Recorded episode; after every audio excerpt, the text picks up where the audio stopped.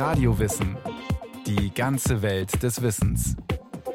Ein Podcast von Bayern 2.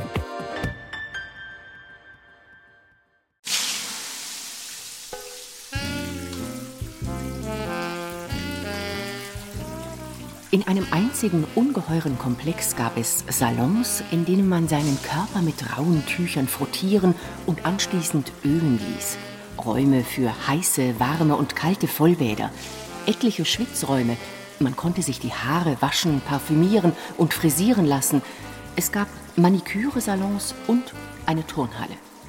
Man konnte die verschiedensten Kosmetikartikel und Parfums kaufen. Dieser Text ist keine Werbung für einen luxuriösen Wellness-Tempel unserer Zeit.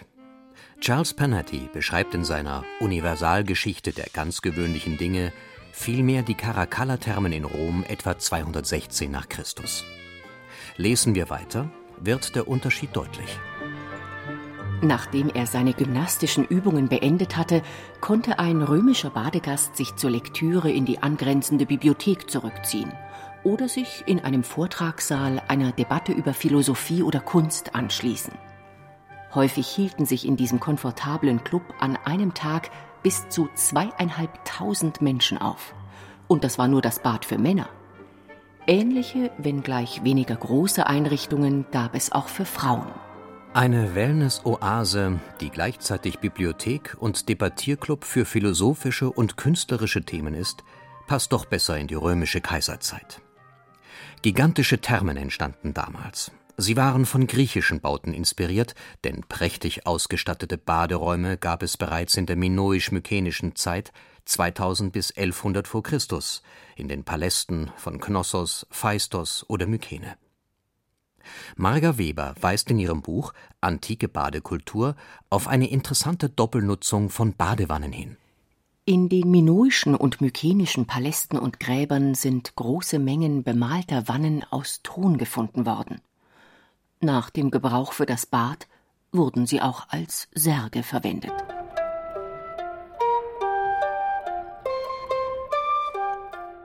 Öffentliche Anlagen entstanden in Griechenland im 5. Jahrhundert vor Christus, etwa in Olympia am Ufer des Flusses Kladios. Das Bad für die Athleten war rund 22 Meter lang und 6 Meter breit. In der Mitte befand sich ein Brunnen, an der Seite standen elf Sitzwannen aus Marmor. Auch Schwitzbäder sind überliefert, die Griechen nannten sie Feuerbäder. Man saß in kleinen Räumen um ein mit Holzkohlenglut gefülltes Bronzebecken und geriet durch die Strahlungswärme ins Schwitzen, oder es wurden heiße Steine mit Wasser übergossen. In Olympia kam noch etwas hinzu, so Marga Weber. Gleichzeitig wurde ein Schwimmbecken unter freiem Himmel angelegt, das älteste uns bekannte Freibad Griechenlands.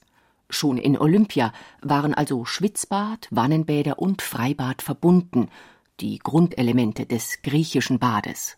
Zu jeder Anlage gehörte ein Salbraum, in dem der Körper nach dem Bad eingeölt wurde. Die ersten Salben der Griechen waren Tierfette und Butter. Später gewann man Öle aus Oliven, Nüssen, Mandeln und Sesam.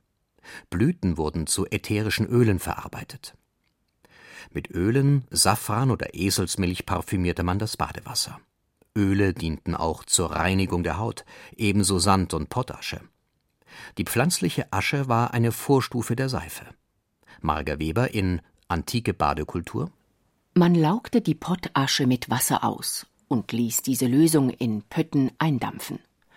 Es bleibt ein weißes, körniges Pulver zurück.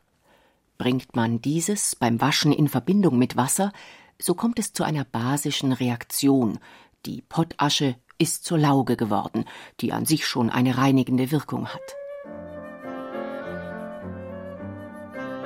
Die Römer haben die griechischen Bäder im Dienst übertriebener Genusssucht ausgebildet wie es der Altphilologe und Schriftsteller Theodor Birth so hübsch formulierte. Den Griechen diente das Bad vor allem zur Reinigung und Erfrischung nach dem Sport. Für die Römer war es ein Ort der Geselligkeit, des Spiels, Faulenzens und Schlemmens. In den gigantischen Thermen wärmte man sich zunächst in lauer Luft auf, bevor man in die Wanne mit heißem Wasser stieg. Im Sprudelbecken wurde dann so manch eitler Mann entlarvt, spottet Theodor Birth in seinen Ausführungen zur Kulturgeschichte Roms. Dann ließ man sich mit lauwarmem Wasser besprudeln, wobei man in einem runden Becken stand. Dabei hat anscheinend auch der Schwamm geholfen. Für gewisse Glatzköpfe war das aber gefährlich. Es gab nämlich alte Gecken, die sich statt Perücken zu tragen die Haare mit Farbe auf die Glatze malen ließen. Die ganze Herrlichkeit war vorbei, wenn sie ins Nasse kamen. Zum Schluss kühlten sich die alten Gecken im Frigidarium ab, bevor sie sich massieren und ölen ließen.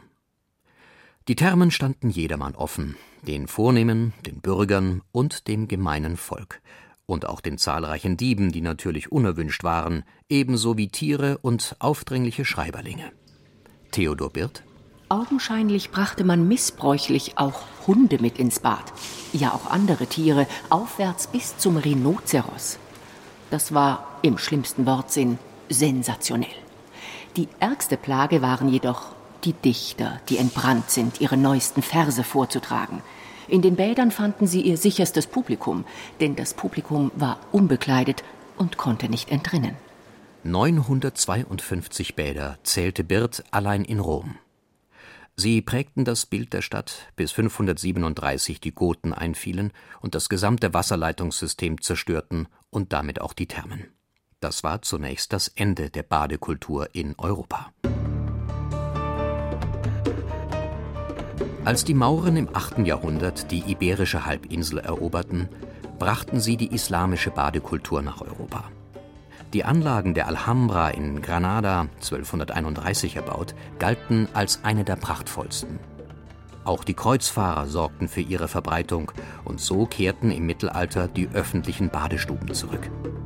Im 14. Jahrhundert hatte Basel 15, Nürnberg 12, Ulm 10, Stuttgart 7, Würzburg 7 und Wien 29, zählt Karl Walker in seinem Werk Das Geld in der Geschichte und illustriert Männlein und Weiblein badeten gemeinsam und völlig nackt im gleichen Zuber, wobei die weibliche Eitelkeit allerdings noch um die gute Frisur und um die richtige Geltung des oft genug noch extra angelegten Schmuckes besorgt war.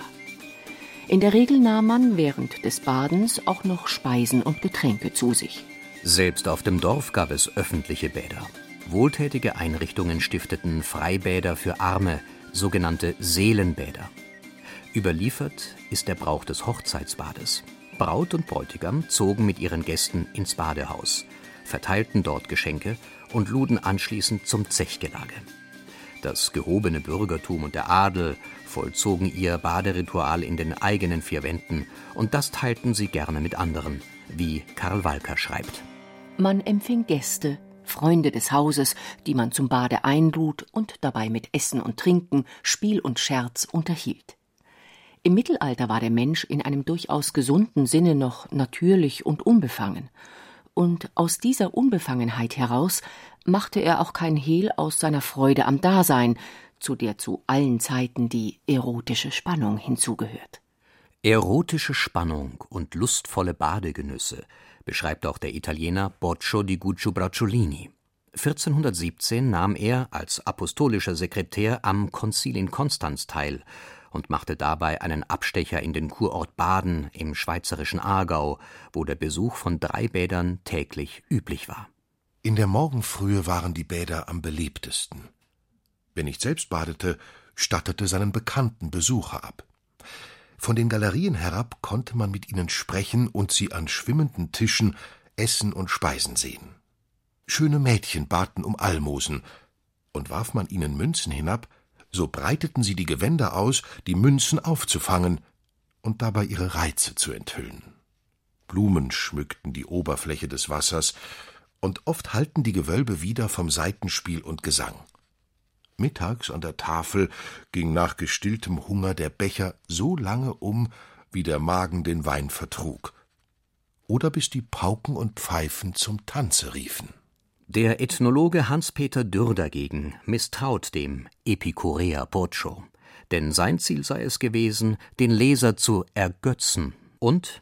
Schon in den Tagen Poccios war das Aargauer Baden dafür berüchtigt, dass es dort von Huren wimmelte, weshalb sehr viele ehrbare Frauen auf einen Badbesuch an diesem Ort verzichteten. In seinem Buch Der Mythos vom Zivilisationsprozess widerspricht Dürr auch der These, Männer und Frauen hätten im gleichen Zuber gebadet. Im Gegenteil, der gemeinsame Genuss sei mit Strafen geahndet worden, vom Verlust der Kleidung über Geld bis hin zu Gefängnisstrafen. Die öffentlichen Badeanstalten kamen tatsächlich in den Verruf, Bordelle zu sein. Einige waren es wohl auch. Zum schlechten Ruf trugen die Bader bei, die sich als Heiratsvermittler und Kuppler betätigten.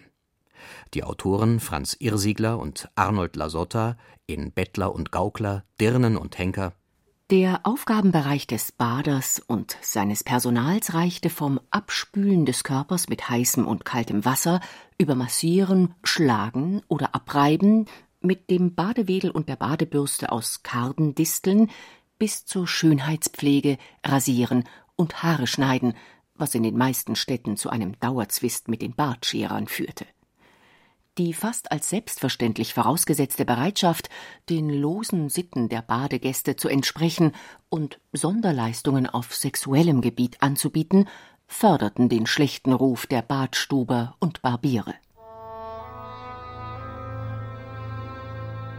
Dann kamen Pest und Syphilis nach Europa. Die damals unheilbare Geschlechtskrankheit schleppten vermutlich spanische Söldner aus Südamerika ein. Wegen der Ansteckungsgefahr schlossen daraufhin die meisten öffentlichen Badehäuser. Baden galt jetzt nicht mehr als Genuss, sondern im Gegenteil als schädlich. 1655 schrieb der französische Arzt Theophraste Renaudot: Das Baden ist, außer aus dringenden medizinischen Gründen, nicht nur überflüssig, sondern auch sehr schädlich für die Menschen. Das Baden hat eine zerstörerische Wirkung auf den Körper und macht ihn durch das eindringende Wasser für die Einwirkung der schlechten Eigenschaften der Luft empfänglich. Diese Meinung teilte er mit vielen Ärzten. Die Körperhygiene litt folglich deutlich unter der geschürten Wasserangst. Statt sich zu waschen, puderte und parfümierte sich der Adel im Barock. Man robbelte den Schmutz trocken ab mit einem Tuch und wechselte öfter die Unterwäsche. Mitte des 18. Jahrhunderts wurde eine neue Losung ausgegeben. Im Zuge der Aufklärung und Rückbesinnung auf die Antike hieß es jetzt, warmes Wasser schwäche und verweichliche den Körper, kaltes Wasser dagegen stähle ihn. Und das Baden im Freien kam in Mode. 1762 schrieb Jean-Jacques Rousseau in Emile oder über die Erziehung Tatsächlich waschen viele Völker ohne weiteres die Neugeborenen in Flüssen oder im Meer. Unsere Kinder, vor der Geburt schon von der Verweichlichung der Eltern verweichlicht, kommen schon so schwächlich auf die Welt. Härtet ihre Körper ab, taucht sie wie Achilles in die Fluten des Styx.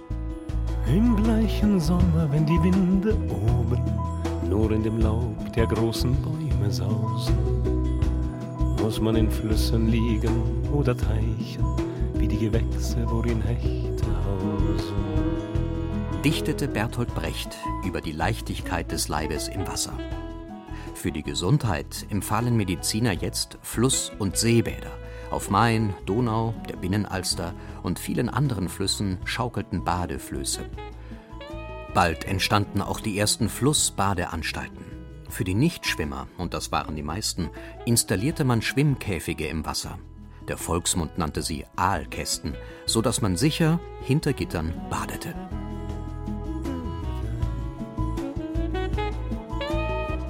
Die Wanne ist ungefähr 1,5 Meter lang, 80 Zentimeter breit und 70 Zentimeter hoch. Sie besteht aus Kupfer oder beschlagenem Holz. So beschreibt Diderot in seiner Enzyklopädie eine mobile Wanne, die sich betuchte Bürger vom Wasserhändler mieteten, der sie mitsamt dem nötigen Warmwasser lieferte. Manch bürgerlicher Haushalt verfügte selbst über eine tragbare Badewanne. Sie wurde entweder als Luxusausgabe mit Stoff verkleidet in die Möbel integriert oder in der Abstellkammer versteckt. 150 Jahre später finden wir eine Wanne in der Abstellkammer wieder in Theodor Fontanes Roman Stechlin. Herr und Frau Hofrat haben ihr Dienstmädchen Hedwig darin einquartiert.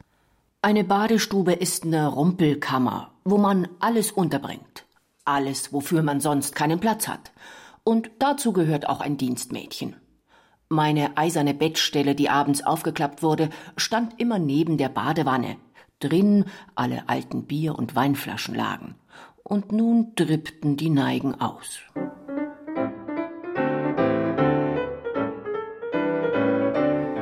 Im 18. und 19. Jahrhundert kommen Seebäder groß in Mode als Tonikum für die Nerven. Vorreiter ist England mit den Bädern in Brighton, Scarborough und Bath, das dank seiner heißen Quellen zum größten Badeort Europas aufsteigt. Das erste Seebad in Deutschland eröffnet 1793 in Bad Doberan an der Ostsee. Norderney und Travemünde folgen. Die Kurbäder sind zunächst einer elitären, reichen Schicht vorbehalten. Die Schriftstellerin Marie von Ebner-Eschenbach berichtet aus Franzensbad. Die Kurliste wird eifrig und täglich studiert. Wir kennen den Namen, die Heimat und den Stand eines jeden Badegastes, seine Wohnung, die Zahl seiner mitgebrachten Diener. Wir schließen auf seinen Reichtum oder seine Großmut nach der Summe, die er zu den gemeinnützigen Sammlungen beigetragen. Wir erforschen, weshalb er gekommen, wie lange er bleibt, Gehört er aber zu einer anderen Koterie als der unseren, so wird er als ausgestoßener Parier behandelt und suchend geflohen. Es sind prüde Zeiten. Die moralische Etikette jener Epoche verlangt strikte Geschlechtertrennung. Als anstößig gilt, wenn Frauen in Sichtweite von Männern baden, obwohl sie vom Hals bis zu den Zehen verhüllt sind. Manche nähen sogar Gewichte in den Saum ihres Baderockes, damit er ja nicht in die Höhe weht. Ein kurioses Ganzkörperkostüm der damaligen Zeit, gefertigt aus derbem Baumwollstoff, beschreibt Charles Panetti. So trugen die Frauen zum Beispiel beim Baden ein Kleid aus Flanell, Alpaka oder Serge mit einem passenden hochgeschlossenen Oberteil, bis zum Ellbogen reichenden Ärmeln und einem knielangen Rock, darunter Pluderhosen, schwarze Kniestrümpfe und flache Schuhe aus Segeltuch. Um in den Genuss eines Bades im Meer zu kommen, mussten sich die Kurgäste einen Badekarren mieten, eine hölzerne Bretterbude auf Rädern. In dieser Karre zog man sich um, dann wurde man in ihr ins Meer geschoben. Josef Freiherr von Eichendorff notierte am 22. September 1805 in sein Tagebuch Es sind dies nämlich eine Reihe von Karren, die längs dem Ufer des Meeres hinstehen. Jede dieser Karren besteht aus einem kleinen niedlichen Stübchen, mit Stühlen, Stiefelknecht und allen Bequemlichkeiten, das auf zwei Rädern steht und auf der Seeseite ganz offen ist.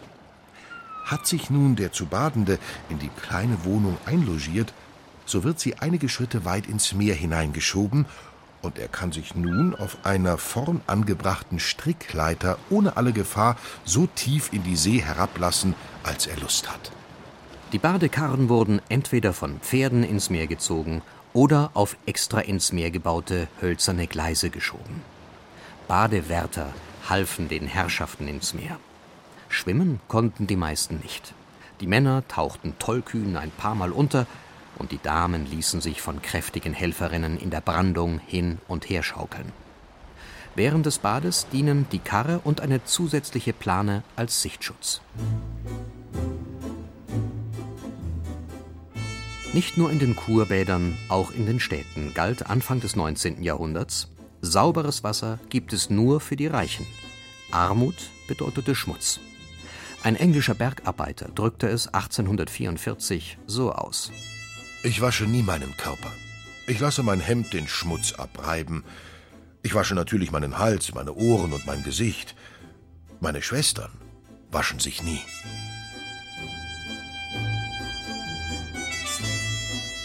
Fassen wir das Resultat unserer Wanderung zusammen, so müssen wir sagen, dass 350.000 Arbeiter von Manchester und seinen Vorstädten fast alle in schlechten, feuchten und schmutzigen Cottages wohnen. Mit einem Wort, dass in den Arbeiterwohnungen von Manchester keine Reinlichkeit, keine Bequemlichkeit, also auch keine Häuslichkeit möglich ist. Schreibt Friedrich Engels 1845 über die Lage der arbeitenden Klasse in England.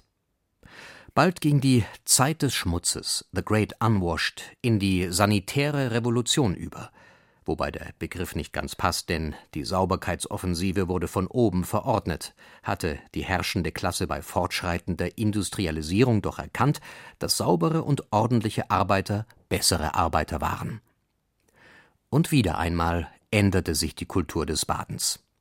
Stefan Muthesius in Das Bad Das moderne Sanitätswesen beginnt in England um 1850, und das heißt, das Bad, das Baden, der Kontakt des Körpers mit Wasser wurden nun vornehmlich als Methoden des Säuberns angesehen, während die anderen Gesichtspunkte, das Bad als Erholung oder das Badehaus als gesellschaftlicher Treffpunkt, in den Hintergrund gerieten. Baden, Duschen war jetzt von öffentlichem Interesse, wurde zur sozialen Norm, denn Mediziner hatten erkannt, dass die Cholera in England vor allem durch schmutziges Wasser verbreitet wurde. Politiker sahen ein, dass öffentliche Gelder für die Schaffung von Wasserleitungssystemen bereitgestellt werden mussten. England hatte hier eine Vorreiterrolle, so Muthesius. Es wurden mehr öffentliche Bäder gebaut und gefordert, dass jedes Privathaus ein WC und eine Bademöglichkeit aufwies. In London wurde das ab 1900 realisiert. Alle neuen Häuser wurden mit Bad gebaut. Bis jedermann sein Privatbad hatte, sollten allerdings noch Jahrzehnte vergehen. Oft mussten sich die Mieter eines Hauses eine Badewanne teilen. Lange Zeit galt das Motto des 1874 gegründeten Berliner Vereins Jedem Deutschen wöchentlich ein Bad. Sauberkeit wurde zum Kulturfaktor, wie es Justus von Liebig formulierte. Seife ist ein Maßstab für den Wohlstand und die Kultur der Staaten. Der Psychoanalytiker Sigmund Freud griff das Zitat in seinem Werk Das Unbehagen in der Kultur auf. Unsauberkeit jeder Art scheint uns mit Kultur unvereinbar. Auch auf den menschlichen Körper dehnen wir die Forderung der Reinlichkeit aus, schütteln den Kopf, wenn uns auf Isola Bella die winzige Waschschüssel gezeigt wird, deren sich Napoleon bei seiner Morgentoilette bediente. Ja, wir sind nicht überrascht, wenn jemand den Gebrauch von Seife direkt als Kulturmesser aufstellt. Ähnlich ist es mit der Ordnung, die ebenso wie die Reinlichkeit sich ganz auf Menschenwerk bezieht.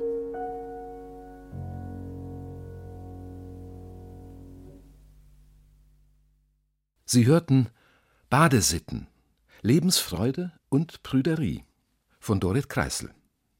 Es sprachen Armin Berger, Katja Schild und Stefan Wilkening. Technik Susanne Harasim, Regie Dorit Kreisel. Eine Sendung von Radio Wissen.